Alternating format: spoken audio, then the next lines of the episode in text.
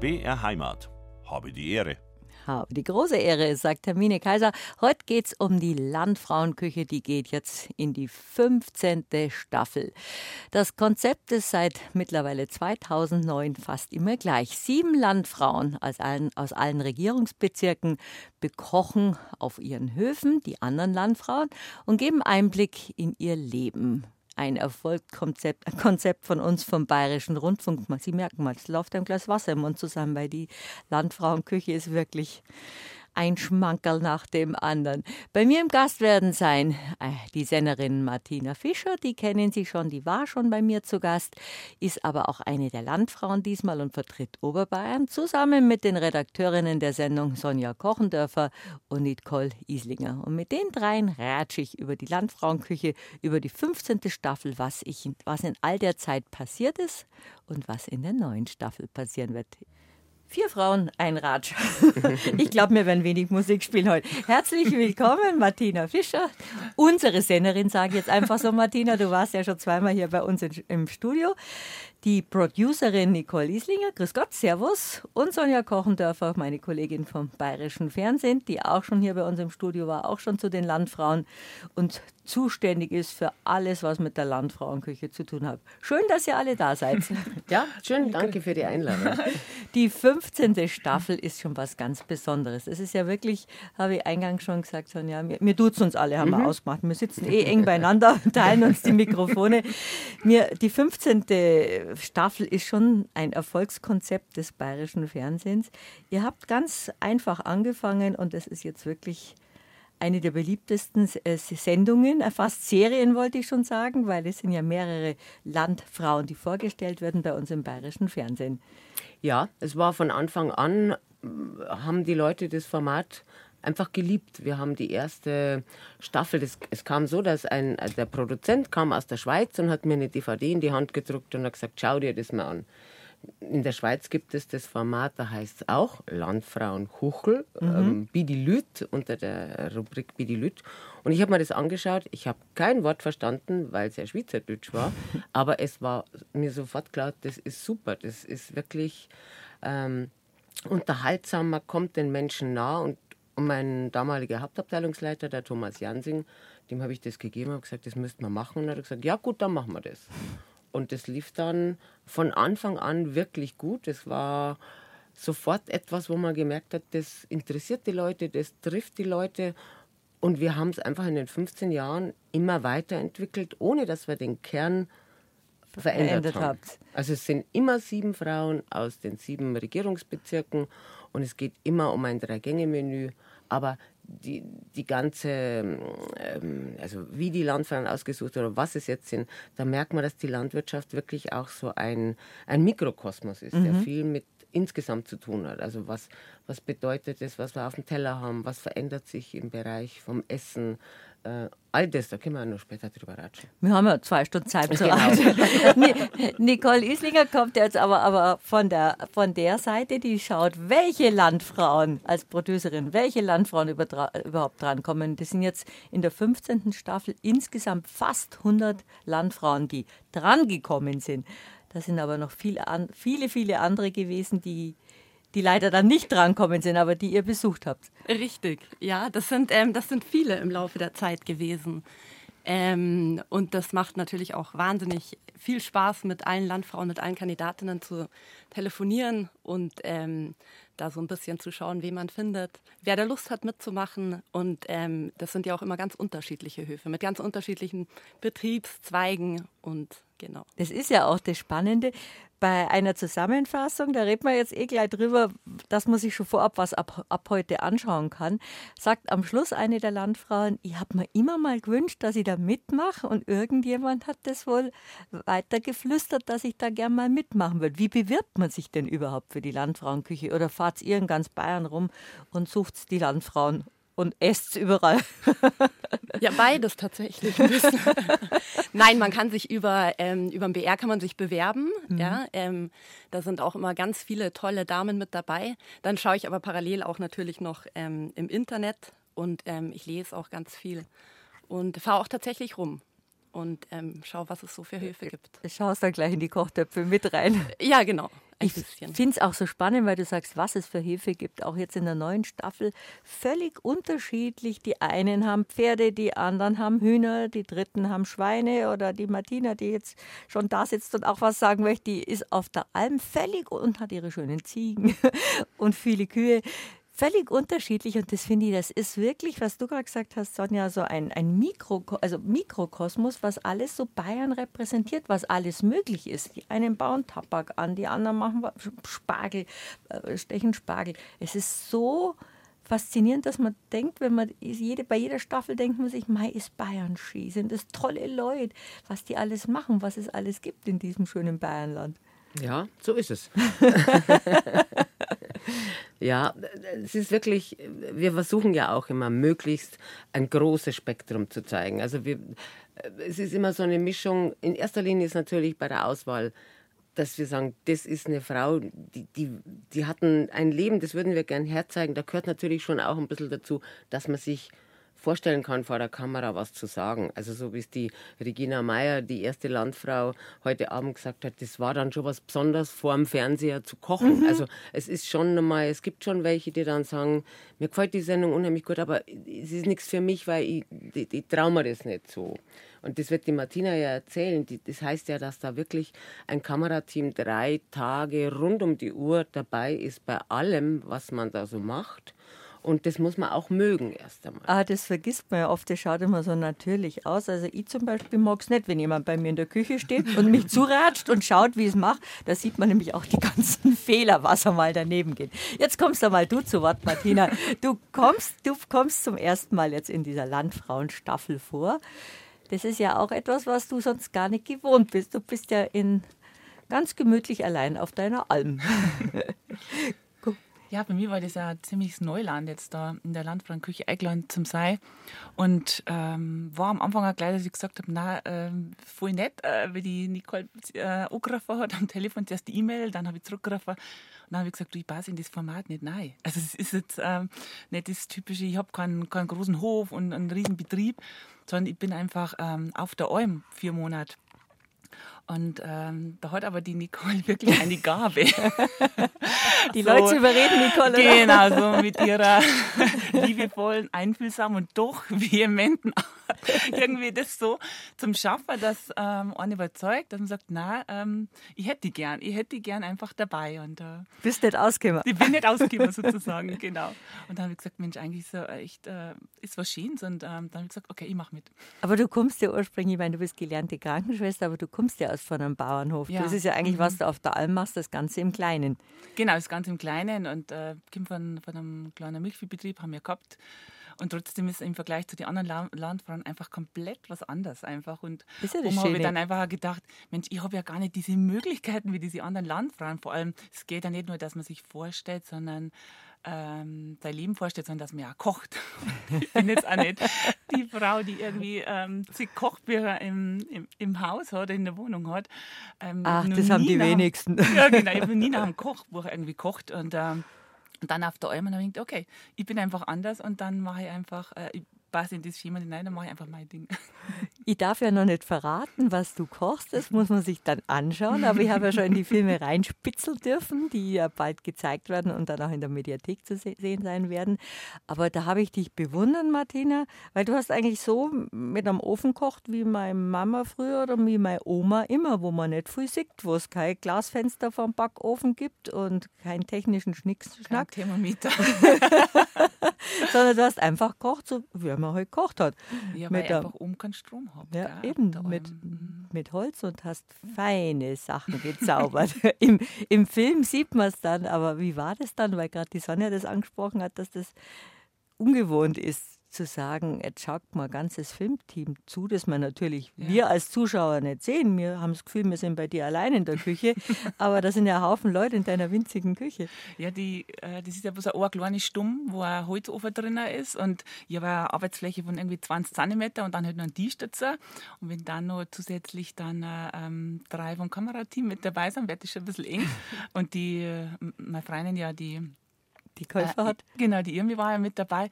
Aber es war irgendwie so, so lustig, weil alle so gut drauf waren. Und äh, äh, wir waren einfach so ein gutes Team, dass es unheimlich Spaß gemacht hat. Und man vergisst dann einfach, dass, dass man gefilmt wird. Und ich habe mir einfach gedacht, mei, die schneiden sowieso das, das Schönste raus, hoffe ich, dass es irgendwie passt. Ähm, und dann kann man einfach drauf äh, loskochen, drauf losreden. Also hat, und ich habe es immer ein bisschen bei Laune gehalten in Wien, dass immer gleich Vorkosten haben, der was dann Ach die so, die, die richtigen Hafergucker waren das. Die Landfrauenküche vom Bayerischen Fernsehen. Sonja Korndorfer, du bist die Redakteurin und du hast gerade gesagt, es geht ja schon los in der Mediathek. Genau, seit vergangenem Freitag stehen die sieben Folgen in der Mediathek, in der ARD-Mediathek, also praktisch alle bis aufs Finale. Man kann sich bereits äh, alles anschauen, auch die Folge von der Martina. Heute Abend läuft jetzt erstmal die Jubiläumssendung mit dem Schmidtmax, weil wir gesagt haben, 15 Jahre ist was Besonderes. Dann machen wir eine ein, eine Rückschau auf die emotionalsten Momente der letzten 14 Jahre und wir stellen auch schon so ein bisschen die neuen sieben Frauen vor. Und der Schmidt-Max, der wird heute mit dem, mit dem, also einem kleinen Überblick gesendet. Der, genau, der macht so, der Schmidt-Max hat der die Aufgabe, erstmal den, den Bus. Bus. Genau, der Bus, der Bus ist ja in jeder Staffel dabei und der ist ja so, wenn man den Bus sieht, weiß man, die Landfrauenküche kommt. Und der Schmidt-Max hat den Auftrag, diesen Bus wieder fit zu machen und äh, gibt aber gleichzeitig einen Rückblick so auf was einfach so auf die emotionalsten Geschichten. Das ist sehr bunt, das ist sehr unterhaltsam, aber es zeigt schon auch die Themen, die wir immer gehabt haben in der Landfrauenküche. Mhm. Also Umgang mit den Tieren, jetzt auch Klimaveränderung, wo die Landfrauen ja viel schneller äh, betroffen sind davon, wenn plötzlich Dürre ist und ähm, und, und, und sie einfach äh, Futter dazu kaufen müssen oder ähnliches. Also solche Geschichten, die uns alle betreffen, schlagen bei, auf dem Land, bei den, bei den Bauern einfach viel schneller mhm. und viel äh, direkter durch. Und auch das ist aber auch für uns ganz wichtig, diese Themen aufzugreifen. Also nicht nur unterhaltsam, äh, und nicht nur kochen, sondern schon auch zu zeigen, wie verändert sich die Landwirtschaft mhm. und was verändert sich in der Landwirtschaft. Und was man dann selber verändern muss und verändern kann, was den Anbau betrifft. Das ja. ist auch in der neuen Staffel ja. so, dass dann gefachsimpelt wird, dass es weniger Wasser gibt und wie mhm. es der, der eine oder andere das Problem umgehen kann oder lösen kann. Das ist ja auch das Spannende. Mhm. Es ist wirklich zu sehen, wie Landwirtschaft heutzutage funktioniert und nicht nur eine idyllisierte genau. bayerische Welt zeigt, wo nur heile Welt ist. Es sind ganz tolle, patente Frauen, aber sie erzählen auch von den Problemen der Landwirtschaft, von dem, was sich verändert hat. Und da hat sich ja im Vergleich von vor 50 Jahren viel mehr verändert in der Landwirtschaft als in, in anderen Berufszweigen. Mhm, genau. Und es werden auch die Pannen gezeigt, weil so ein alter Bus, der seit 15 Jahren durch ganz Bayern ja. fährt, der bleibt da mal stehen. Ja, genau. Das ist einfach auch immer wieder vorgekommen, dass der Bus mal stehen bleibt oder eine Panne hat und äh, das sind so die unterhaltsamen Geschichten. Das war sicher während des Drehs nicht ganz so lustig, wenn der Bus dann angeschoben werden musste, aber zum Anschauen nach 15 äh, Jahren ist es auf alle Fälle. Das lustig. ist immer im Rückblick so, da ist alles immer viel die lustiger, Pannen, ja, als genau. es war. Aber das ist schon, Sonja, auch dein großes Herzensthema, die Landfrauenküche. Du machst ja andere Sachen auch noch im bayerischen Fernsehen, ja. aber das ist so dein, dein Kind, das seit 15 Jahren gut läuft. Ja, naja, und es macht halt einfach auch Spaß, wirklich zu sehen, was sich verändert von Jahr zu Jahr. Also ähm, zum Beispiel, heuer haben wir jetzt ähm, das erste Mal jemanden dabei, der äh, Glutenunverträglichkeit hat. Äh, es ist jemand dabei, der auf Kuhmilch allergisch ist. Also mhm. Also wo man sieht, das sind so Dinge, die zunehmen bei uns und, ähm, und die man dann da auch aufgreifen kann. Und das finde ich schön, weil das ist äh, auch bei den Landfrauen einfach so ist, die hatten es heuer wirklich schwer, weil die mussten eigentlich wirklich genau aufpassen, was sie kochen. Es mhm. durfte kein Gluten drin sein, es durfte keine ähm, Kuhmilch drin sein und eine Vegetarierin war noch dabei. Und das war auch so spannend dann, weil jede der Landfrauen hat dann versucht, ihr Gericht zu machen und es dann trotzdem für die, die Unverträglichkeiten hatten. Also es gab meinetwegen die vier Sachen, wie sie geplant waren, die vier Standards. Und dann ist immer zugerufen worden, denen die serviert haben. Und einmal ohne Milch und einmal ohne Gluten. Also die haben sich da eine wahnsinnige Mühe gegeben, das auszugleichen. Das ist auch spannend zu sehen, was man dann, wie man dann das ein bisschen verändern kann und trotzdem das Menü so starten kann, Genau. wie man mag. Das ist es nämlich, dass Mhm. man nicht drei verschiedene Menüs Ja. macht, sondern, aber es ist, glaube ich, wirklich so, jeder weiß das. Wenn man sechs, sieben Leute einlädt, dann ist es heuer oder heutzutage einfach so, dass vielleicht jemand dabei ist, der sagt, ich esse kein Fleisch oder Mhm. ich habe eine Unverträglichkeit. Damit muss man sich, äh, darauf muss man sich einrichten. Und dass man eben nicht drei verschiedene Komplettdinge macht, aber auch nicht die Vegetarierin sozusagen nur die Beilagen kriegt, sondern das können die Landfrauen wirklich gut, dass sie ähm, aus dem Menü etwas rausnehmen, was dann für die Vegetarier mit ein bisschen Veränderung ihr eigenes Gericht ist. Das habe ich immer bewundert. Finde ich, gerade was du sagst, das sagen ja oft Vegetarier, wir kriegen bloß immer die Beilagen. Wir möchten ja auch ein vollständiges, gutes Gericht haben. Ja. Und da lernt man auch so schön, wie man, wie man als Gastgeberin allen gerecht werden kann, was natürlich nicht einfach ist, was aber jeder von uns ja auch möchte, dass es allen gleich gut geht und dass man bei einer Unverträglichkeit oder bei einer Überzeugung, dass man zum Beispiel kein Fleisch essen mag, nicht auf einmal so eine Randfigur an einer Gästetafel ist. Und das sieht man bei den Landfrauen so schön. Aber wir haben jetzt gerade schon gesagt, Nicole, du suchst sie aus und, und wie die Martina schon gesagt hat, sie gibt nicht auf, gell Martina? Wie gehst du denn das an? Also es bewerben sich Landfrauen, sind jetzt aber auch die, die Schwiegerväter und die Ehemänner und die Schwiegermütter und die Nachbarinnen angesprochen zu sagen, Mei, ich kenne ja eine, die war genau die richtige. Das ist auch, was du gern hättest, Nicole. Richtig, das ist genau, was ich gerne hätte. Nein, das passiert tatsächlich auch. Also ähm, es, es ist wirklich, man kann es nicht so pauschal sagen. Also das kommt über ganz unterschiedliche Kanäle. Also es gibt, es hagelt Bewerbungen, dann ähm, rufe ich auch tatsächlich rum. Ich besuche sie, wie gesagt. Ähm, und genau. Da, und dann fange ich an, mir die Höfe anzuschauen. Es müssen ja auch immer sieben verschiedene Höfe sein. Ja? Also wir können ja nicht viermal Schweine haben und dreimal Rinder oder ähm, das ist ja auch so ein bisschen eine Herausforderung. Und ich merke dann schon, ob jemand zu schüchtern ist mitzumachen oder, äh, und ob Interesse besteht oder ob es tatsächlich so ist, dass jemand von vornherein sagt Nein. Und die behellige ich dann auch nicht mehr.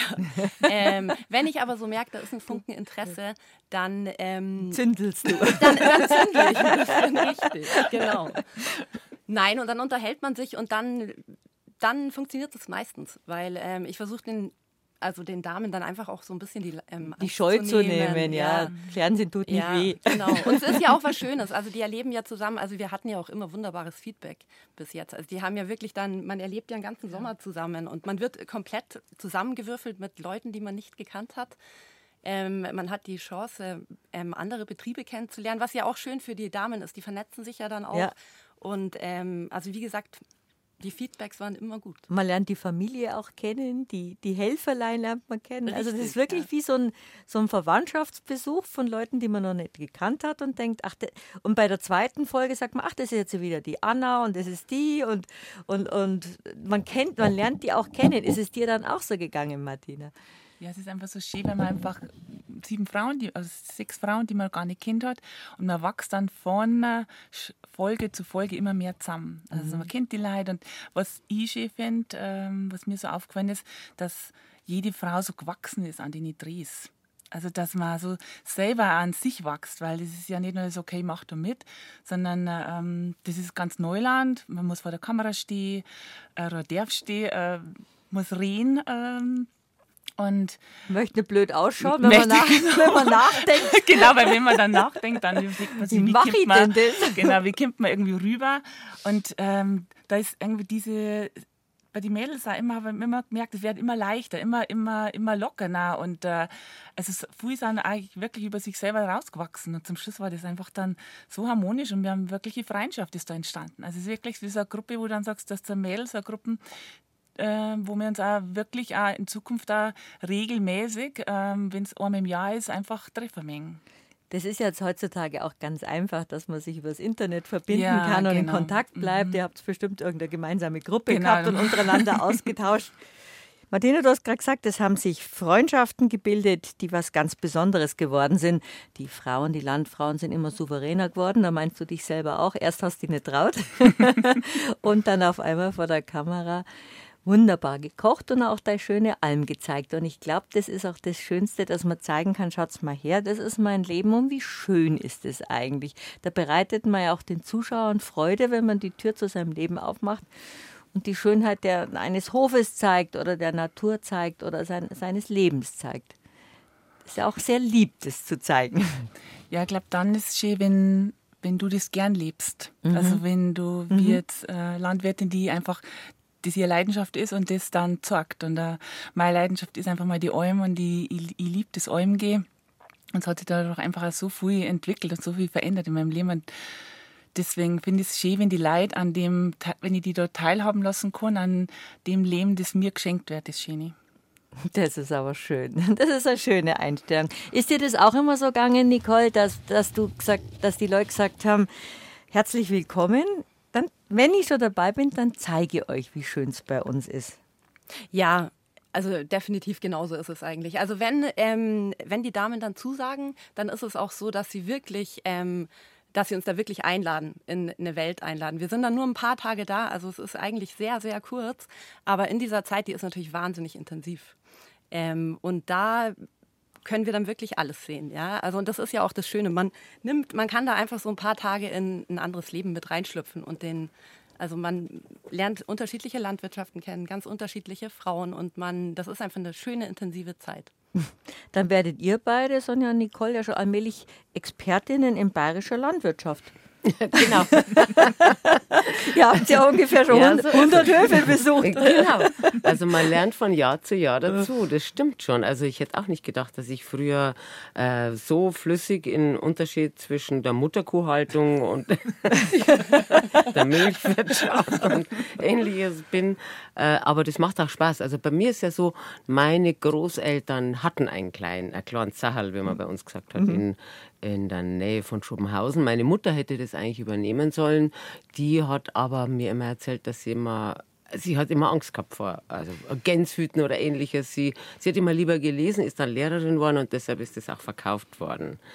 Ähm, ich, glaube nicht, dass ich jetzt so viel mitgekriegt habe, sozusagen von der Veranlagung her, aber es macht wirklich Spaß und ich finde, dass das, was die Martina auch vorher gesagt hat, äh, man lernt diese, ich glaube, dass die Leute es so gern anschauen, weil all diese Landfrauen so verkörpern dieses Leben, das ja, wenn man ihnen zuschaut, wenig Urlaub, wenig Freizeit, wirklich viel Arbeit, oft auch viel finanzielle Investitionen, um den Hof so aufzustellen, dass er auch für die nächste Generation noch attraktiv ist. Weil das merkt man, das ist bei bei den, bei den Bauern ja ein Hauptgrund, dass sie den Hof übergeben wollen, nicht verkaufen wollen, sondern das, ein Land gibt man nicht her, sagt, hat die Froni Röll immer gesagt, die mhm. Landfrau vom vorletzten Jahr.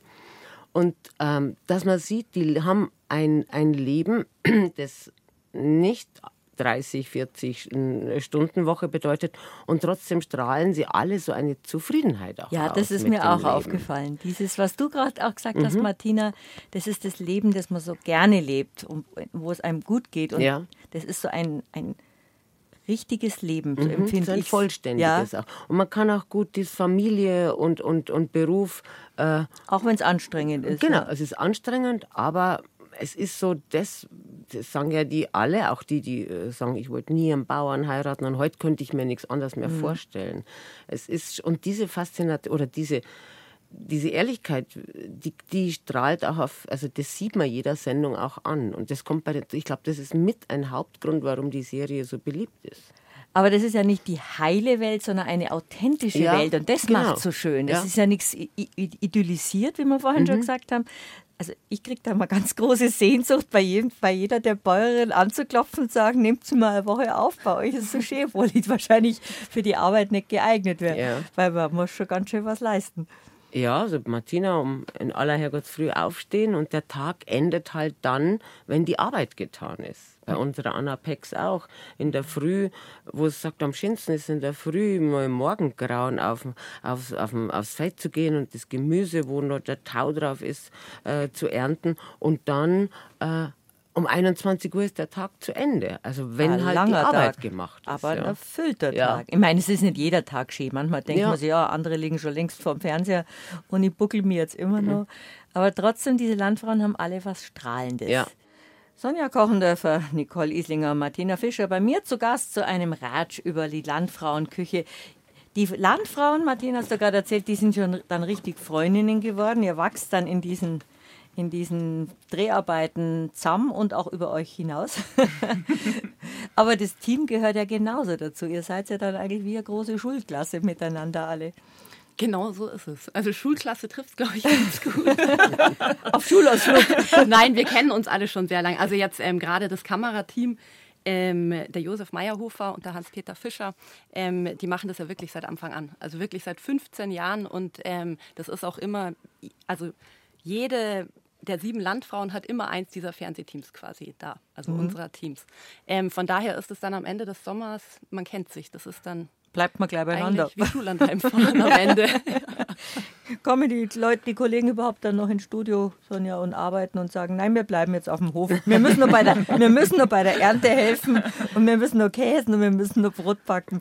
Also das Schönste ist ja immer das Finale. Das Finale beim Lucky Maurer, weil das ist der erste Tag, wo alle sieben Landfrauen wirklich zusammen sitzen, sind, an einem Tisch sitzen, wo beide, also wo, das ist so, das ist wirklich für uns alle immer so ein Highlight beim Lucky. Und der macht ja auch alles, dass es uns dort gut geht und es ist eine super Location und äh, da ist dann immer so diese Mischung aus Mai, schaut, jetzt ist vorbei, aber gleichzeitig ist es ein richtig schöner Tag für alle, fürs Team. Man weiß, jetzt ist, es ist alles im Kasten.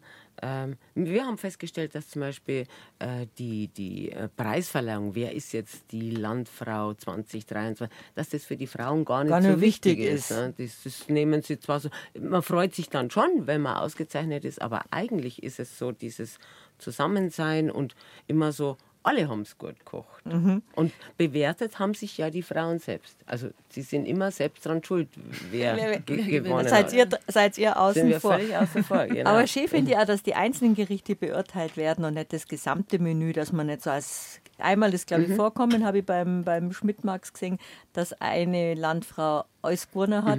Aber das Schöne ist, dass überhaupt, es kommt so rüber auf jeden Fall. Das könnt ihr jetzt besser beurteilen, dass man nicht das Gefühl gehabt hat, es ist ein Konkurrenzdenken, sondern sieben Frauen lernen sich kennen und verbringen eine intensive Zeit und zeigen das Leben. Der Zuschauer darf dabei sein, kochen dabei sehr gut und zwar auch, wie ist die Bewertung noch, noch mal, Sonja und Nicole? Regional muss es sein? Also äh, Präsentation, regional, saisonal, Garpunkt. Genau. Und das war's. Das ist immer unterschiedlich. Der Gruß aus der Küche ähm, ist immer, hat einen, also einen Bewertungspunkt weniger, eine Kategorie weniger und der, der Hauptgang hat dann vier Kategorien. Aber es ist immer Präsentation und Saisonalität, Regionalität, das wichtig. Und das Schöne ist ja, als Haferlgucker kann ich, kann ich da wirklich nur schwelgen. Das Schöne ist ja, dass ja alle ihre Produkte vom eigenen Hof präsentieren. Vom Ziegenkäse bis zum, von den eigenen Ziegen, bis, bis, ich darf ja nicht verraten, wer es hat, bis zu den eigenen äh, Hühnern, bis zu den, den Produkten, die man selber auf dem Hof hat. Und das macht einen so zufrieden als Zuschauer, weil man weiß, was alles selber produziert werden kann und selber hergestellt werden kann. Es ist schon faszinierend, diese unterschiedlichen Anbaugeschichten, die es da gibt. Ja, absolut. Also ich glaube, ähm, also wir geben ja nicht vor, dass es nur vom Hof sein. Also das gar nicht. Das, Das dürfen Sie, sich. da, also das wählen Sie meistens tatsächlich selber. Ähm, das ist aber natürlich schön, dass alles regional und saisonal ist. Und äh, ich glaube, man muss sich dann auch was überlegen fürs Menü, oder? Man kann ja dann nicht alles nehmen. Martina. Ja, bei mir war es einfach wichtig, dass ich so viel wie möglich von dem nehme, was ich jetzt auf der Alm habe. Ja, du kannst ja nichts ich- raufschleppen. Ich, man kann natürlich ja auch ein bisschen was raufschleppen, aber ich wollte einfach schauen, was habe ich vor der Haustür. Mhm. Ob das jetzt äh, mit den Wildpflanzen ist, das wirklich so am mein Herzstücker ist. Ähm, was habe ich von der Gas, von den Produkten ähm, oder was bringt bei der Jäger vorbei oder sonst irgendwie, dass man, dass man das nutzt und äh, dass man da irgendwas äh, Gutes zaubert, ähm, was dann alles schmeckt. Ja, so haben eigentlich unsere Eltern und Großeltern gelebt, dass man aus dem, was da ist, was Genau, macht. was also macht. das wird einem auch erst wieder bewusst, dass es so selbstverständlich war, dass man saisonale Produkte nimmt, regionale Produkte oder das, was selber im, im Garten wächst oder was man selber herstellen kann. Hast du dich schwer getan, Martina? Wir verraten das Menü noch nicht, aber du hast ja wenig Auswahl, aber du bist ja jemand, der so nah an der Natur lebt und in der Natur, wie ich kaum jemanden kenne. Hast du dich schwer getan, ein Menü zu komponieren oder hast du gleich gewusst, was du machst? Bei ein paar Sachen, also bei der Vorspeise habe ich ziemlich hm, schnell gewusst, was ich, was ich möchte. Mhm. Ähm, Hauptgericht war dann so mit den Beilagen ein bisschen schwierig, weil ich ähm, ja darum geht, dass ich für die Christine glutenfrei ja gekocht habe. Und ich habe mir dann für mich gedacht, ich möchte jetzt nichts für jemand extra kochen. Ähm, klar, vegetarisch muss natürlich auch das Gericht sein oder Abwandlung sein, sondern ich möchte, dass die all das alles, also ich habe eigentlich das ganze Menü war bei mir glutenfrei. Mhm. Also auch, und das war dann so die Herausforderung, dass man dann auch irgendwie so die, die Brotbeilage ähm, glutenfrei hinkriegt. Aber ich habe es einfach spannend gefunden, weil ich dann dadurch auch viel lernen habe können. Und ich habe jetzt nicht so viel Zeit gehabt irgendwie zum Ausprobieren, weil dann vor der Alm ist man irgendwie noch am, am Zusammenbackeln, Organisieren, bis auf die Alm geht. Und ähm, sind ja erst im Frühjahr, gell, waren ziemlich ähm, irgendwie Februar, März oder irgendwie ist das erst so, ist die ähm, Nicole erst auf mich zugekommen und dann ist eigentlich die Almvorbereitung und da war ich auf der Alm und gedacht, ja, da probiere ich schon ein paar Mal was aus, aber was Tag Zeit gehabt. vergessen haben anderen und dann ist es irgendwie ein bisschen irgendwann, aber wie gesagt, äh, zwei, drei Mal habe ich die Sachen dann schon probiert. Ich habe mir das im Kopf zusammengebaut dann einfach mhm. und ja, du hast jetzt auch mehr Viecher als früher. Du hast jetzt 140 Kühe auf der Alm. Ja, also wir haben die Kühe, also Käumer um, mhm. genau 140 Käumer. Und ähm, die Gassen noch dazu, weil es einfach auch schön finde, einfach, dass ich halt dann äh, einen Käse habe, aber auch vor allem jetzt äh, einfach als Weidemanagement. Für mich ist es einfach wichtig, dass, dass man da wieder mehr, mehrere Rassen auf die, äh, verschiedene Tierrassen auf die Alm durch zur Beweidung und zur Entfernung vom Bewuchs. Ich habe auch viel gelernt beim Reinspitzeln in der Mediathek, sagt ja Nicole. Ich weiß jetzt auch, wie ihr gesagt habt, ihr werdet jetzt, du bist die Expertin, Sonja, bei, bei Milchkühen oder Mutterkühen, nein, Mutterkühen. Und auf einmal kommen Herford-Rinder und dann kommt auf einmal wieder ein Alpaka daher. Also es ist schon sehr, sehr breit gefächert, was es auf bayerischen Höfen alles gibt. Wie macht man das, Nicole, dass die Menüs sich nicht ähneln oder ergibt sich das von selber? Hm, das ist eine gute Frage. ähm, Wie vom Schmidt-Max weiß die Roulade. Die Roulade kommt am häufigsten vor. Nein, es ist tatsächlich ähm, wirklich oft so. Also es kommt jedes Mal Roulade und dann, wenn man, also man muss schon so ein bisschen aufpassen. Also was wir so machen, ist, das ist so ein Ideenaustausch. Also die Landfrauen schlagen vor, was sie gerne kochen würden und wenn ich dann merke, es doppelt sich, dann, ähm, dann berät man eigentlich so lange, bis man dann was gefunden hat, was, was einfach passt. Also mhm. Aber generell dürfen sie immer wählen, ähm, was sie kochen. Ähm, Mai, sobald sich dann doppelt, muss man halt sagen, es geht nicht. Bitte was anderes vorschlagen und dann einigt man sich. Was ja phänomenal ist, das wirst ja du bei deiner Vorrecherche machen. Die können alle so toll kochen. Da schaut man wirklich bloß nur groß hin und denkt, und das neben einer Landwirtschaft und drei Kindern und einer, und einer kranken Oma und einem riesen Hof und manchmal nur Nebenerwerb. Das sind ja alles großartige Köchinnen. Da gibt ja wahrscheinlich kaum jemanden, der es nicht kocht. Das würde ich gar nicht so sagen. Also das ist immer so, das ist, das ist zum Beispiel was, was ich immer merke ähm, in, den, in den Telefonaten, ja, dass so diese Angst eigentlich ist, dass man großartiger Koch sein muss. Das ist eigentlich gar nicht Gut so. muss man kochen können. Ja, nicht mal das, also man muss einfach Freude dran ja, haben. Dann also dann und dann, ähm, dann geht schon. Und man kann mhm. sich ja das Menü selbst auswählen, ja. Also wenn man sich nicht das Schwierigste raussucht, dann versagt man da eigentlich nicht. Also die können alle gut kochen, aber ich glaube eher, weil es ihnen einfach Spaß macht. Also und das ist uns beim Dreh auch wirklich ganz wichtig, dass da der Spaß dahinter ist und dass da keine Angst entsteht, so ich muss großartig kochen. Und es sind schon auch viele Familienrezepte, ja. die dann oft so ein bisschen abgewandelt werden. Ja, die Nachspeise von der Patin. genau. und heuer haben wir ja das erste Mal jemanden dabei, der fermentiert. Fermentieren ist ja wieder gerade so was, was äh, immer mehr Leute wieder interessiert. Und unsere Anna Pex ist eine, die das mit großer Überzeugung auch macht. Das Nette sind auch die Fehler. Einmal ist beim Fermentieren nämlich was daneben gegangen. und das zeigt so, oder eine Mayonnaise ist geronnen, das zeigt so auch. Und das macht es ja so sympathisch, dass man denkt, gell, 50 Mal macht man es und einmal geht es daneben, wenn gerade nur das Fernsehen dabei ist. Das ist es eigentlich, was es, was es so liebenswert macht. Ja, also klar wollen die Landfrauen, haben sie es immer nicht so gern, wenn was daneben geht. nicht was die Landfrauen. Für uns, für uns, ist das natürlich ein Geschenk, ne, weil, weil oft so auch kommt, ah, die Landfrauen, die sind alle so super, perfekt, das können ja. sie haben perfekt. Und, und wenn man dann mal was hat, wie jetzt zum Beispiel bei der Fini, die, die Mayonnaise, und die hat das ja mit einer Gelassenheit auch genommen. Äh, die, also das macht es ja so sympathisch, dass mhm. die eben auch, ja, dann hat es nicht funktioniert. Das ist mir zwar noch nie passiert, jetzt machen wir es. Ja, ja, machen wir es nochmal. Hat wieder nicht funktioniert. Aber das ist so, das äh, muss man, glaube ich, den Frauen auch immer sagen, dass es nicht darum geht, noch perfekter darzustellen, sondern wirklich das Authentische. Und jedem passiert mal irgendwas in Aber der Küche. Das weiß man jetzt in der 15. Staffel. Juhu, jedem passiert mal was in der Küche, wie du gerade sagst. Ich glaube, das war bei der ersten Staffel noch ein bisschen nervös an der Auftritt. Klar, klar. Ja, ja. Die ersten Frauen haben, wobei die, glaube ich, haben so dadurch, dass es noch kein Vorbild gab, äh, mhm. äh, haben die einfach mal so aufgekocht. Aufgekocht, ja. Ich glaube, es war eher dann so die, ab der vierten, fünften Staffel, wo man, wo die Landfrauen alle diese Sendung kannten und mhm. dann gesagt haben, die davor haben alle so gut gekocht, das muss alles perfekt und so mhm. sein. Also da hat sich das eher so Jetzt die, die, die jetzt nachkommen, die jungen Landfrauen auch, die kennen die Sendung oft gar nicht so genau und deshalb sind die auch, die Martina Die Martina hat es gar, gar nicht gesehen. Die hatte keinen Fernseher. Danke für jung. Also die Mama der Gruppe. so kam es ähm, aber nicht drüber. Genau. Aber also du hast ja keinen Fernseher und hast genau. da keine Zeit zum Schauen. Genau, also ich, ich habe es schon gekannt, aber ich mhm. habe eigentlich noch gar keine Folge angeschaut und dann, äh, oder nicht gesehen, weil ich keinen Fernseher habe eigentlich. Und dann, nachdem mich die Nicole ähm, gefragt hat, haben wir gedacht, jetzt müssen wir erst mal ein paar Folgen anschauen. und dann war es aber wirklich so, ich habe die Folgen angeschaut und dann habe ich gedacht, wow, na, das, ähm, das war so gegangen, ähm, die kochen alle so gut. Und ich bin jetzt einfach nicht so die Köchin, wo irgendwie dreimal am Tag irgendwie kocht. Also für mich muss einfach gesund sein, es müssen super einfach gute Qualität sein und es muss einfach gut schmecken. Das ist mir wichtig. Ähm, aber dann ist so, dass wie die einfach die äh, Nicole auch schon gesagt hat und die Sonja, dass wirklich nicht darum geht, dass man perfekt kochen muss, sondern wie du das magst, was Sondern wie man kocht. Wie man kocht. Wie man kocht. Genau. Also das, ich finde, das nehmen wir uns an, auch ein bisschen den Druck. Also der mhm. Druck wird uns echt rausgenommen und dann merkt man ja, okay, eigentlich kann man so sein, wie man immer ist. Nachdem ihr berufliche Haferlgucker seid, Nicole und Sonja, könnt ihr denn gut kochen? Könntet, könntet mal die Landfrauen zu euch kommen? Oh. Ich kann überhaupt nicht kochen. Ich bin schon mit einem Spiegelei überfordert. Ich, ich esse unheimlich gern. Ich bin ein ganz pflegeleichter Esser. Ich esse fast alles. Aber kochen ist nicht meins. Nicole?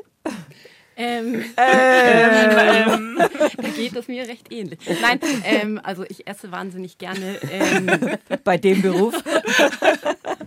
ich probiere wahnsinnig gerne, aber ich, ähm, ich, ich koche schon auch gern, aber sehr einfach. Aber ich weiß jetzt nicht, ob ich besonders gut koche. Ja, aber das ist ja, was ihr gerade über die Landfrauen auch gesagt habt. Die kochen halt die Sachen, die sie mhm. besonders gut können. Manche haben noch mehr Freude dran. Eine hat ja immer so gelacht, was sie gesagt hat. Also Schieder grillen kann ich nicht. Das sieht jetzt nicht besonders schön aus. Und das ist einfach so normal. Und normal ist einfach was Wunderbares, dass man ganz entspannt kocht. Ihr habt so großen Spaß miteinander gehabt und seid von Folge zu Folge mehr zusammengewachsen, mhm. Martina, hast du erzählt. Dann seid ihr Freundinnen geworden. Ja, weil man, mm, weil man dann doch sehr viel Tag beieinander ist. Also mhm. wir sind ja sozusagen achtmal zusammen und da einfach auch zwei Nächte sind wir da, also drei Tage fast mhm. zusammen. Also mit, man trifft sich abends am Vorabend vor dem Dreh und dann ist man, hat man einen ganzen Drehtag, der dann losgeht von neun, halb zehn bis abends, meistens dann so mit so einem Absacker endet in der Hotelbar. und nächsten Tag fahren wir dann heim. Von daher wächst man sehr zusammen. Und das war das Schöne dann, was ich sehr genossen habe. Beim Hermann haben wir das gedacht, so der Dreh ist ja dann doch oft ein bisschen anstrengend und äh, wir sind einfach 15 Leute mindestens.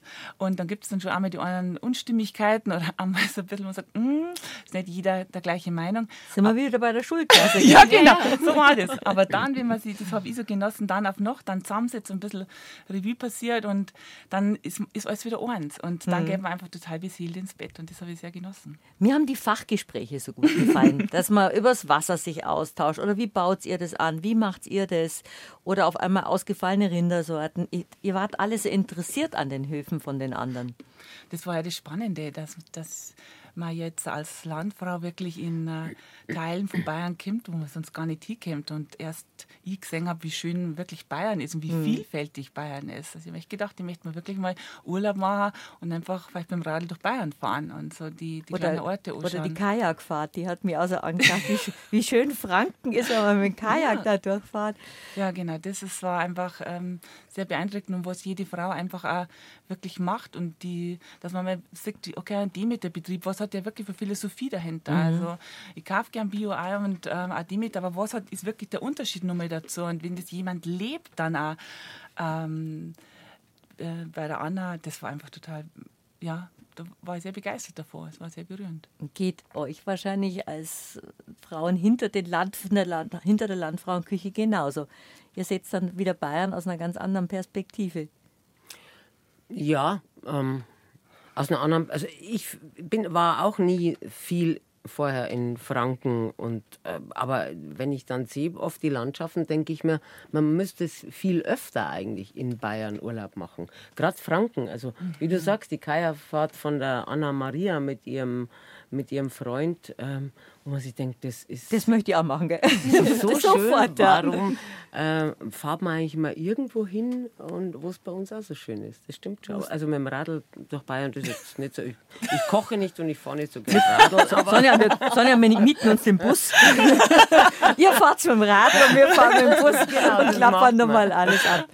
Jetzt sind es natürlich so viele Landfrauen, Nicole. Hält man dann den Kontakt, weil man sich ja so nah ist, ja den ganzen Sommer lang schon, gell? Man bleibt schon nah beieinander. Ja, schon. Also ich vermisse sie dann auch irgendwie, wenn es mhm. vorbei ist. Wie wenn ein so. Fest ja, vorbei ja, wäre. also das ist wirklich, mein, es ist einfach eine sehr intensive Zeit. Also man verbringt ja wirklich von Mai bis September schlussendlich mhm. wirklich viele Tage miteinander. Aber jetzt hast du natürlich schon mit vielen Frauen Kontakt. Mhm. Ich meine, du bist jetzt nicht von Anfang an bei der, 15, bei der ersten Staffel dabei gewesen, aber schon bei vielen von den 15 Staffeln. Mhm. Das sind dann schon viele Menschen, die man dann kennenlernt und die auch was in einem bewirken oder verändern. Oder was hat sich durch dich geändert, Nicole, durch die Sendung? Ähm, also ich weiß nicht, ob sich wirklich so viel geändert hat. Ich finde es halt einfach so schön, weil man taucht, wie gesagt, wie ich schon gesagt habe, wirklich in so eine andere Welt ein. Und ich glaube, euch geht es ja genauso, Martina, oder? Dass ihr da wirklich so die Gelegenheit habt, da wirklich in andere Betriebe auch einzusteigen. Mhm. Und das ist ja das Schöne. Über Hühner haben wir das mal ganz schön früh gelernt.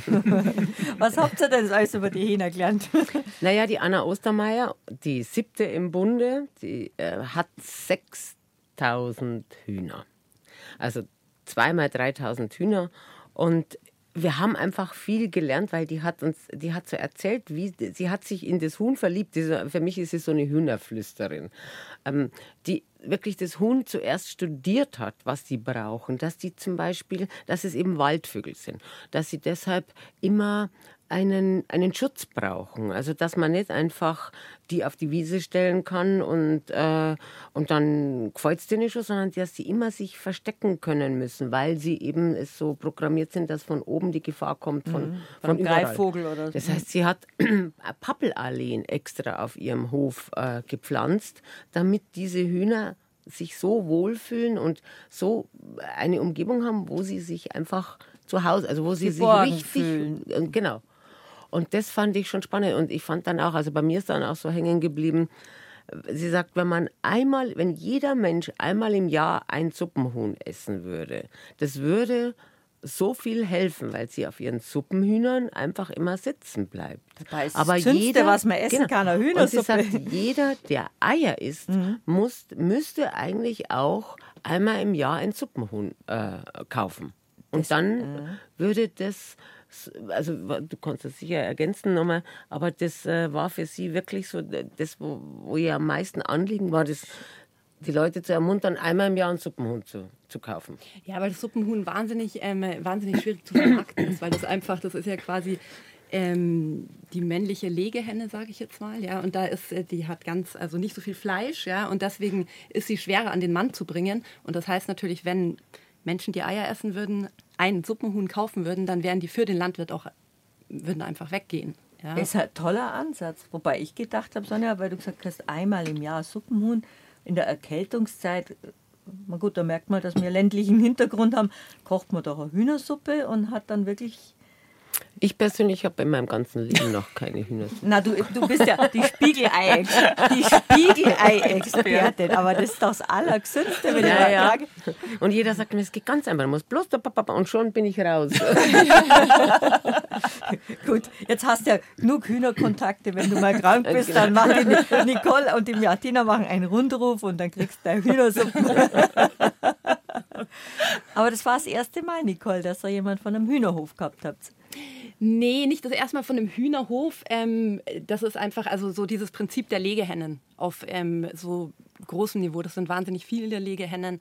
Und ähm, dieses Konzept, das ist ein ganz innovatives ähm, Bestallungskonzept, sage ich jetzt einfach mal. Die können da raus und rein, wann sie möchten, die Hühner. Und das sind viele Hühner. Das sind ja nicht nur 200, 300, das sind zweimal 3000.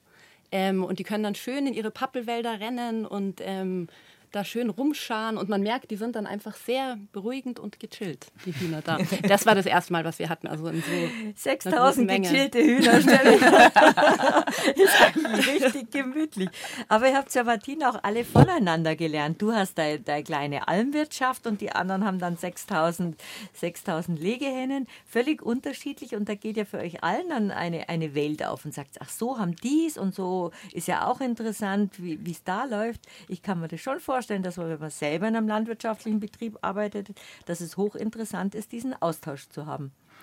Ja, besonders in der, in der heutigen Zeit, wo ja die Landwirte jetzt sie um, oft umdenken müssen und sie jetzt mehrere Ressourcen irgendwie schaffen müssen, weil sie nicht sagen können, so, ich habe jetzt nur Milchviehbetrieb, sondern sind oft, heuer war es einfach sehr schön, weil es ganz, ganz kleine Betriebe waren, mhm. also viel kleine, die ganz viele verschiedene Zweige gemacht haben, also die sich überlegt haben, was kann ich noch machen, wie kann ich mich ein bisschen besser vernetzen und äh, jeder, da, manche haben ja teilweise noch gearbeitet, und haben diese Landwirtschaft gehabt und das habe ich eigentlich spannend gefunden, wie wie ideenreich einfach auch die, die Betriebe sind, mhm. um zum Schauen, dass man in der heutigen Zeit auch wirklich gut wirtschaften kann und äh, was macht, was einen Spaß macht, aber wo natürlich auch finanziell um drunter, dass man um kommt. Mhm.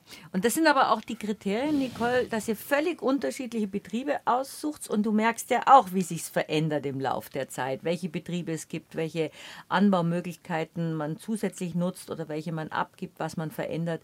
Das ist schon das Spiegelbild der Landwirtschaft in Bayern. Ja, das würde ich schon so sagen. Also das ist wirklich, also wir müssen einfach auf, das sind sieben unterschiedliche Höfe mit, also auch teilweise komplett unterschiedlichen Bewirtschaftssystem, äh, Wirtschaftssystemen. Ähm, man kriegt schon mit, wie sich die Landwirtschaft verändert. Also uns ist schon so ein Spiegelbild, würde ich sagen, der aktuellen Landwirtschaft in Bayern so für viele. Für uns ist schon auch da einfach immer wichtig, dass, ähm, oder wir nehmen gerne Betriebe, die mehrere Standbeine haben.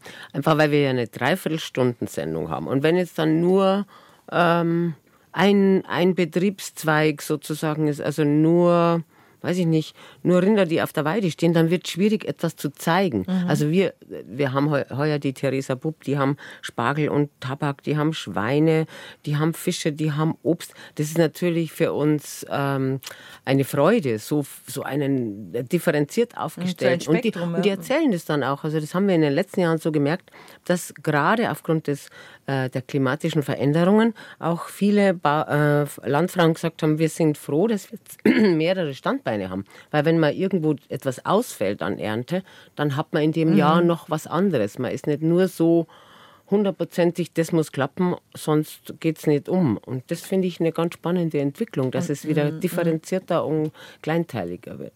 Und gerade wegen dem Klimawandel. Also es ist einfach oft so, die Landwirtschaft ist darauf angewiesen, teilweise, dass sie unterschiedliche Standbeine auch haben. Dass wenn die Ernte mal ausfällt, dass man einfach auf eine andere Sorte zurückgreifen mhm. kann ich weiß jetzt nicht mehr, ich glaube Anna hat sie geheißen, mit der kleinen, mit der kleinen Bäckerei, wo aber auch Freunde auf dem Hof leben, die man, die man sich so teilt, die auch im Hauptberuf Physiotherapeutin ist und abends dann ihren Hofladen macht und ihren, ihren Hof macht und, und backt und tut. Das beeindruckt mich immer so, was manche Frauen mit einem Lächeln alles machen und nie sagen, was man in den Großstädten immer hört. Ich bin ja so im Stress und ich habe einen totalen Stress und ich habe einen Mega-Stress und das sind tolle Frauen, die sicher auch Stress haben, aber das nicht dauernd so darstellen, sondern was du vorhin gesagt hast in der ersten Stunde, Martina, so erfüllt sind von dem Leben, das sie für sich gewählt haben. Das kommt schon gut rüber bei den Landfrauen. Ich bewundere die alle. Ja, das ist ja was. Aber gerade die Anna-Maria, die ja dann auch sagt, ähm, sie würde eigentlich gerne mehr reduzieren als Physiotherapeutin, wenn sie äh, als Landwirtin besser bezahlt werden würde mhm. für die Produkte. Also sie arbeitet viel für diese Landwirtschaft und trotzdem könnte sie davon nicht leben. Ähm, das ist schon, ich glaube, da ist schon auch der Verbraucher oder die Verbraucherin gefragt, wie viel wir bereit sind, für gute Lebensmittel auszugeben. Ja. Und das ist, glaube ich, schon auch etwas, was äh, spätestens seit der Pandemie, wo alle Leute wieder oder viele wieder angefangen haben zu kochen, wo, wo dann plötzlich das Interesse da ist, woher kommen denn diese Lebensmittel? Mhm. Und äh, das dass wir diese Produzentinnen der Lebensmittel, die wir, die wir haben und die, die, die gesund sein sollen, dass wir die zeigen, das ist, ähm, das glaube ich, macht schon auch viel äh, vom Erfolg der Landfrauenküche aus. Dass man da sieht, aha, so schaut der Stall aus, so halten die die Tiere, das überlegen sich die für die Tiere. Ähm, äh, da geht es ja nicht nur ums Aufziehen, sondern beim Tier geht es ja letztlich auch, wie, wie, sind die Wege äh, zum, zum, zum Metzger, um geschlachtet zu werden? Mhm. Geht es auf dem Hof oder äh, wie, wie, schonend werden wirklich die Tiere begleitet, bis, bis sie eben ähm, geschlachtet werden? Und da finde ich, da, da höre ich unseren Landfrauen immer gerne zu, weil sie sagen, die haben so eine enge Beziehung zu den Tieren und trotzdem sagen sie dann irgendwann, aber Sie sind Nutztiere und wir leben davon und natürlich geht es auch darum, sie am Ende zu schlachten und zu verkaufen. Ja, aber man geht ja vorher gut miteinander genau. mit den Tieren genau. um. Das ja. ist ja eine, ein Miteinander. Ja. Und ich glaube, das ist so ein bisschen das Pharisäerhafte in der Gesellschaft. Das Fleisch soll beim Metzger liegen und nicht ausschauen, als wäre ein Tier dahinter. Genau. Also mhm. Also entweder man lässt es sein oder man kauft es und isst es bewusst. Mhm ich glaube, da geht es wieder darum, dass man ein bisschen das Bewusstsein bei die, bei die Leute schärft. Mhm. Dass man nicht nur im Fernsehen sagt, welche Skandale ist, dass die Bauern immer irgendwie eher schlecht gemacht werden, was es passiert, sondern dass man sagt, Mensch, es gibt Betriebe, die wirklich versuchen, das Tierwohl aufs Tierwohl zu schauen, gute Produkte auf den Markt zu bringen und dass es auch wert ist, dass man einfach da ein paar Euro mehr ausgibt. Und äh, ich sage immer, man gibt für einen Cappuccino locker vier Euro, das ist jetzt schon fast eher Untergrenze aus. Und wenn es dann darum geht, irgendwie ein paar Euro für, für, die, für die Eier mehr herzugeben oder für gutes Fleisch, dann wird da irgendwie schon wieder gespart. Mhm. Also dass man so ein bisschen wach wird, dass man sagt, das Fleisch, was ich da jetzt kaufe, das soll auch gut gelebt haben. Und ich sage immer, ich kann auch Fleisch nur dann gut essen, wenn ich weiß, es ähm, es hat einfach nicht gelitten während dem Aufzug und auch nicht während der Schlachtung. Mhm. Und das finde ich bei Landfrauenküche so schön, dass das wirklich aufgezeigt wird und die, die Leute so ein bisschen wieder ein bisschen einen Einblick kriegen, dass es wirklich viele, viele Betriebe gibt. Ähm, und wir haben heuer sehr viele Biobetriebe dabei gehabt, die sich da wirklich ähm, sehr viel Kraft und Zeit investieren, ähm, wo andere sagt, Mensch, da kommt ja unterm Strich gar nicht so viel raus und wenig Freizeit haben, aber weil es so, so eine Begeisterung haben und so einfach eine Einstellung ist, dass man das einfach in die Welt rausbringen muss. Die Landfrauenküche, wenn man es angeschaut hat, wir haben schon ein paar Mal darüber geredet, jetzt in unserem Rat, hat man das Gefühl, man ist selber dabei. Ihr wart ja dabei, ihr drei. Aber wie sind denn, Nicole die, oder, oder Sonja, ihr beiden könnt es besser beurteilen, die Zuschauerreaktionen? Begeistert oder manche sind auch kritisch, glaube ich.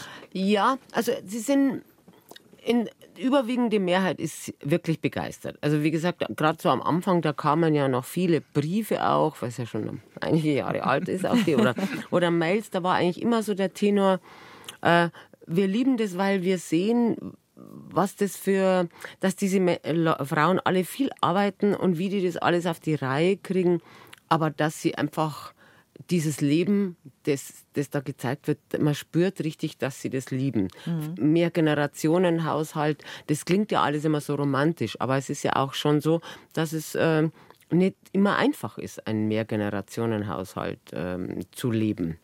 Auch das haben wir ähm, manche unserer Landfrauen so gesagt, dass das schon schwierig ist, Mama einzuheiraten und da so seinen Platz zu finden. Und es aber auf der anderen Seite so klar ist, dass ein Familienbetrieb auch nur mit Hilfe der Familie auch funktioniert. Das Miteinander, so ja. wie es im Leben halt immer miteinander genau, funktioniert, ja. auch wenn man mal grantig aufeinander mhm. ist. Es gab die ersten richtig heftigen Reaktionen waren, als wir die erste vegetarische Landfrau hatten. Ach komm. Das hatte ich Bei den irgendwie nicht so, hatte ich nicht so eingeschätzt. Es war eine Frau aus Niederbayern und da kamen wirklich ganz heftige und böse ähm, Reaktionen, sowohl auf Facebook als auch, ähm, es gab wirklich welche, die sich unheimlich bis, bis in bis in Rundfunkrat hinein äh, beschwert haben, dass es doch nicht sein kann, dass eine Landfrau aus Niederbayern Vegetarierin ist. Also das geht doch einfach nicht. Das gab es jetzt nimmer.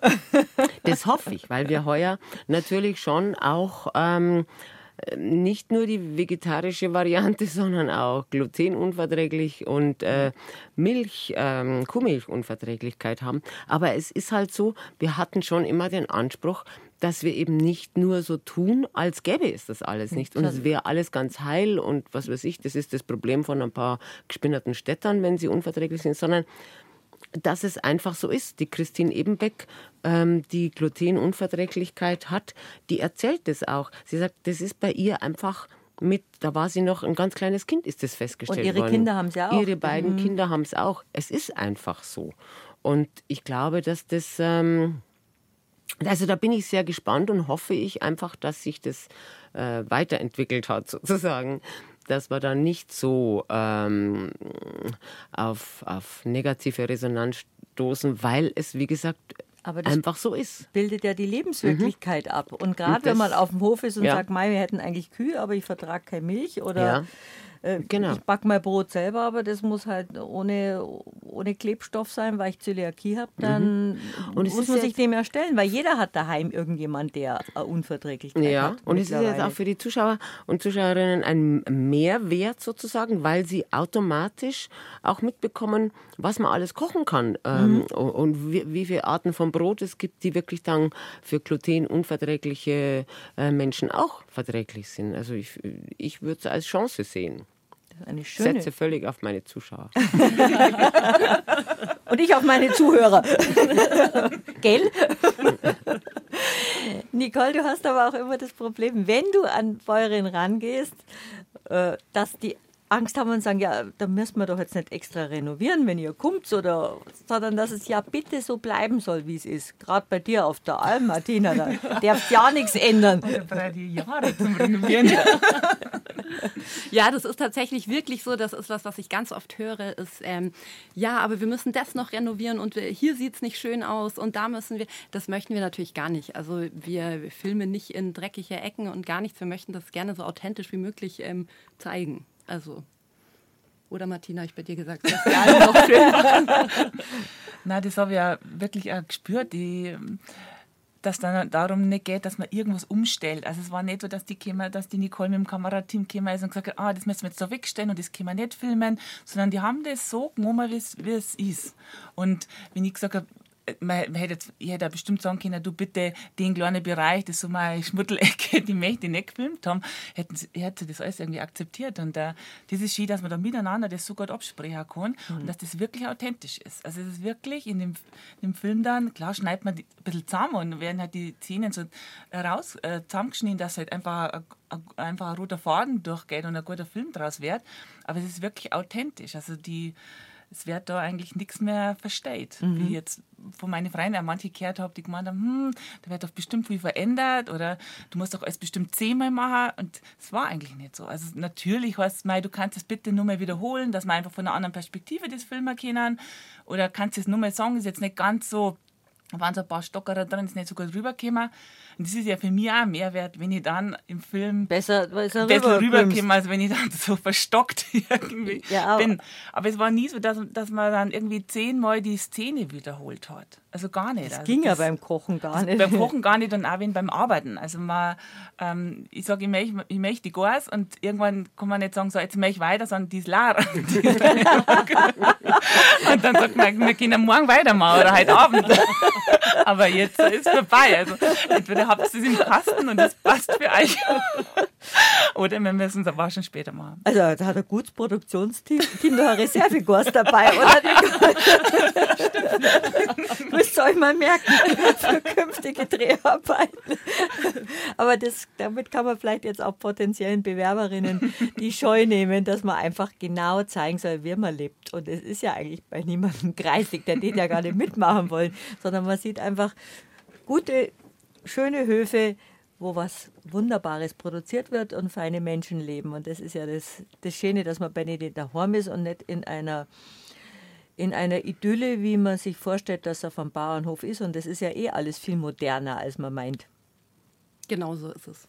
Und es muss auch nicht immer Bio sein. Also mhm. es ist wirklich so, wir haben heuer mit der Theresa Bupp, ein, unsere jüngsten Landfrau, eine dabei, die zum Beispiel ihre Schweine ganz bewusst werden die konventionell äh, äh, gehalten. Mhm. Und, ähm, aber sie erklärt es im Film auch, warum, warum sie jetzt zum Beispiel das Obst in Bioqualität hat, bei den Schweinen aber so macht, beim Spargel ähm, mit Folie arbeitet und so, wo ich auch zum Beispiel mir gedacht habe, so habe ich das noch gar nie gesehen. Also ich dachte immer, Spargel ohne Folie, das ist das Nonplusultra, aber wenn, wenn dann erklärt wird, dass diese Folie zum einen zehn Jahre hält, also immer dieselbe ist mhm. und auf der anderen Seite auch dafür sorgt, dass viel weniger Trockenheit, ähm, dass sie viel weniger ähm, künstlich bewässern müssen und so. Also es ist, man merkt so diese Abwägung. Da kann immer noch jemand sagen, ja, mir schmeckt aber nur ohne Folie. Aber man merkt gerade bei dem Bauernhof Bub diese Überlegung, die dahinter steht und die, also die für mich alle wo ich das Gefühl habe, die gehen mit großer Behutsamkeit mit mhm. dem um, was sie haben. Und Tabak ist ja so was relativ Spannendes. Also da waren ja alle so, was Tabak kann man noch nie haben. Ja, Hatten wir auch noch Habe ich aber auch noch nie gehört gehabt, dass mhm. in Bayern Tabak angebaut ja, wird. Aber es scheint so wirklich in dem Gebiet ja früher ganz viele gegeben zu mhm. haben, die Tabak anbauen. Und konventionell ist natürlich nicht immer gleich schlecht, ja, wie genau. das ja in ganz vielen Köpfen irgendwie mhm. präsent ist. Also ja. die, ähm, die Bubs, die halten Freileinschweine ähm, draußen. Die sind aber trotzdem, werden trotzdem konventionell gehalten, weil das Futter kein Bio ist. Mhm. Also jetzt nur ein Beispiel. Also ähm, konventionell ist nicht automatisch schlecht. Das mhm. ist ja immer so in den Köpfen ja. ganz oft so. Und das ist Dass auch es auf dem Land Bio zu sein hat. Ja, ja, nee, aber das ist auch sowas, also das liegt uns schon am Herzen, mhm. dass wir da auch immer wirklich konventionell haben und Bio, Vollerwerb und Nebenerwerb, mhm. also dass das wirklich schön ausgeglichen ist.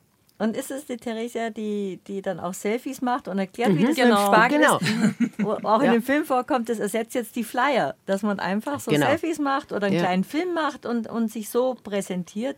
Das macht es dann schon interessanter, mhm. dass man mehr erfährt über den Anbau, über die Höfe. Mhm. Ja, die das ja auch so, wo sie sagt, wir, müssen es den Leuten halt zeigen. Die hat einen mhm. Instagram-Account äh, und wo sie ganz regelmäßig auch ähm, bei der Apfelernte, überall, was sie halt gerade macht, da macht sie schnell ein Selbst. Das kann diese junge Generation halt einfach mhm. auch gut.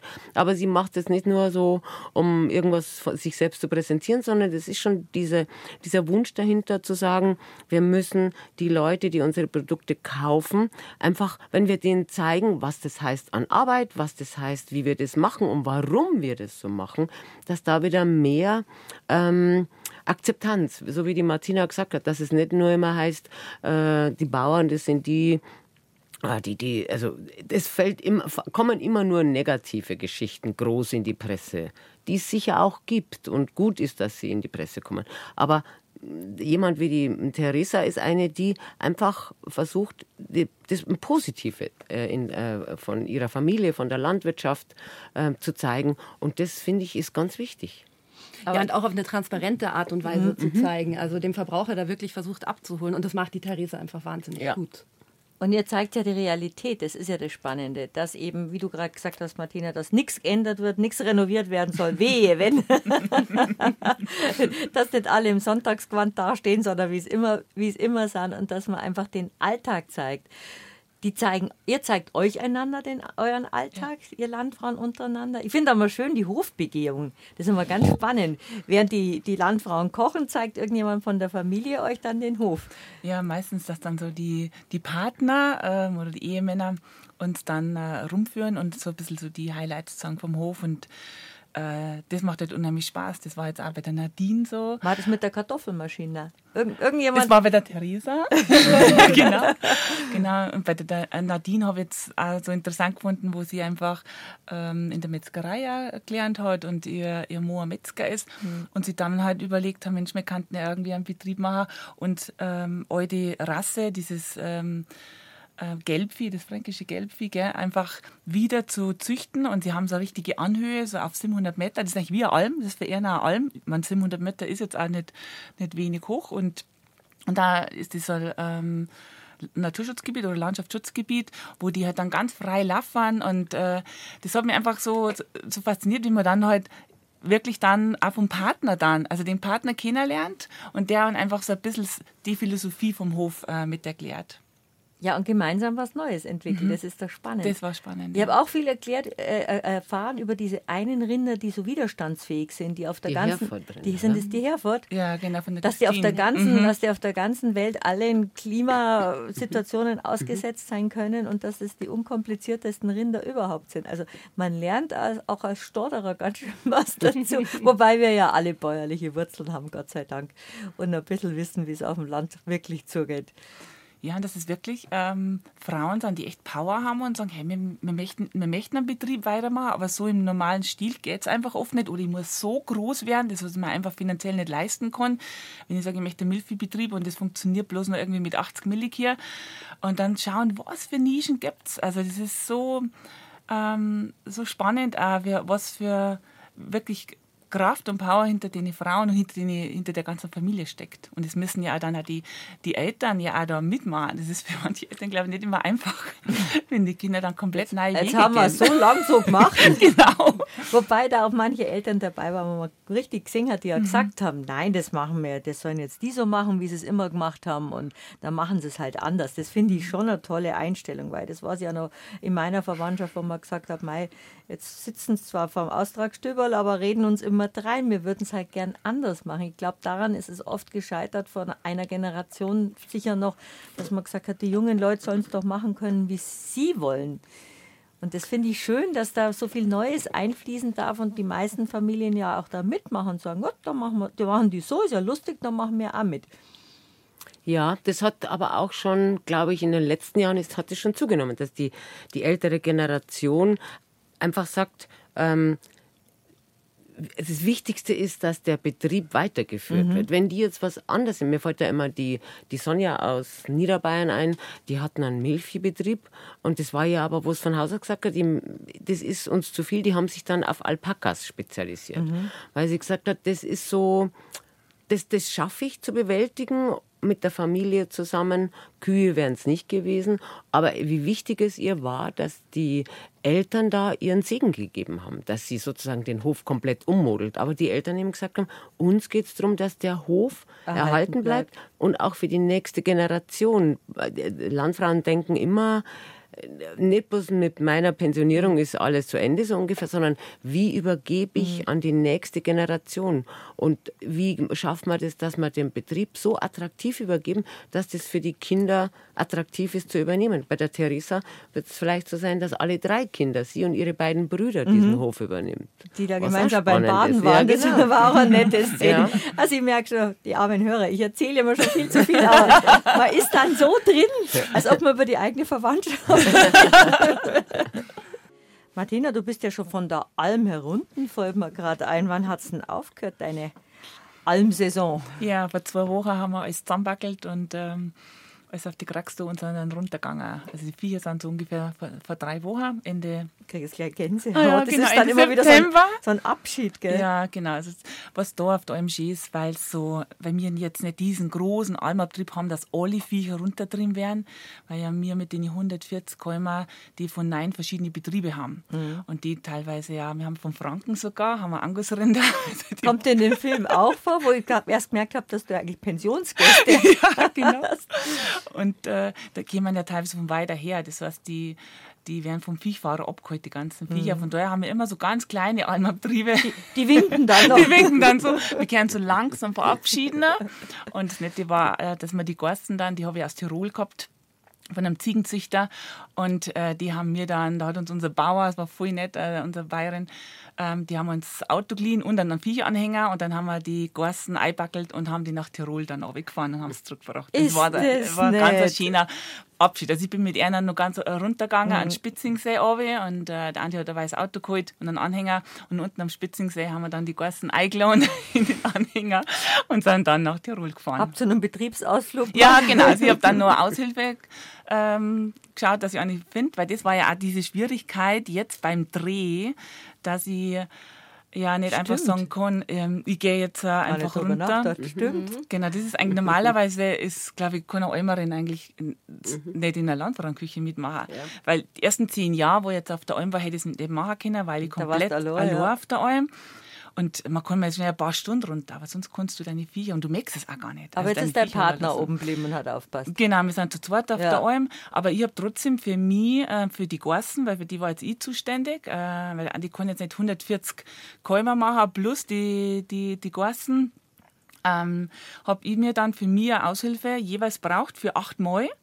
Und gut, das erste Mal, da waren wir noch herunten, aber für sieben Mal habe ich jemanden braucht, der dann natürlich zuerst eingearbeitet werden muss, dann die Gorsen äh, die drei da ist und ähm, das heißt, ist dann fast eine knappe Woche, wo du jemand dann als Aushilfe mit um hast und das halt dann mal sieben. Also es war dann schon eine Herausforderung, ähm, das zu schaffen. So, vor lauter Rührung, dass ihr eure Gorsten wegbringt, habe ich gleich einen Frosch im Hals gehabt, aber der gehört auch zu der Men Menagerie. Aber ich kann mir vorstellen, Nicole, dass man nächstes Mal einfach, bei- wenn, wenn sie wieder Senderin nimmt, sie die Martina, dann der sie einfach die Gorsten in den Bus rein, da ist noch genug Platz. So machen Dann machen die auch mal einen Ausflug. Dann nehmen wir die mit. Aber es macht doch Freude, mit so vielen interessanten Familien zusammenzukommen. Das sind ja nicht bloß die Landfrauen, das sind ja auch die Familien dabei. Und da, die Kinder, die sammeln dann ein, die Stimmzettel und die helfen mal mit und dann ist immer noch eine helfende Hand dabei. Oft die beste Freundin oder die Mama oder die Schwiegermutter. Das ist schon schön einzutauchen in so eine Welt. Ja, absolut. Also gerade, also das Schöne ist eben, das sind, ähm, das sind ganz unterschiedliche Welten, ja, und je nach ähm, Betrieb ähm, komplett unterschiedliche. Und ich glaube, das ist auch so das, ähm, was mir persönlich wahnsinnig viel Freude macht, diese ganzen Geschichten, die um diese Höfe sind. Und dann ist der Abschied da. Aber ihr seht doch jetzt alle wieder im Fernsehen.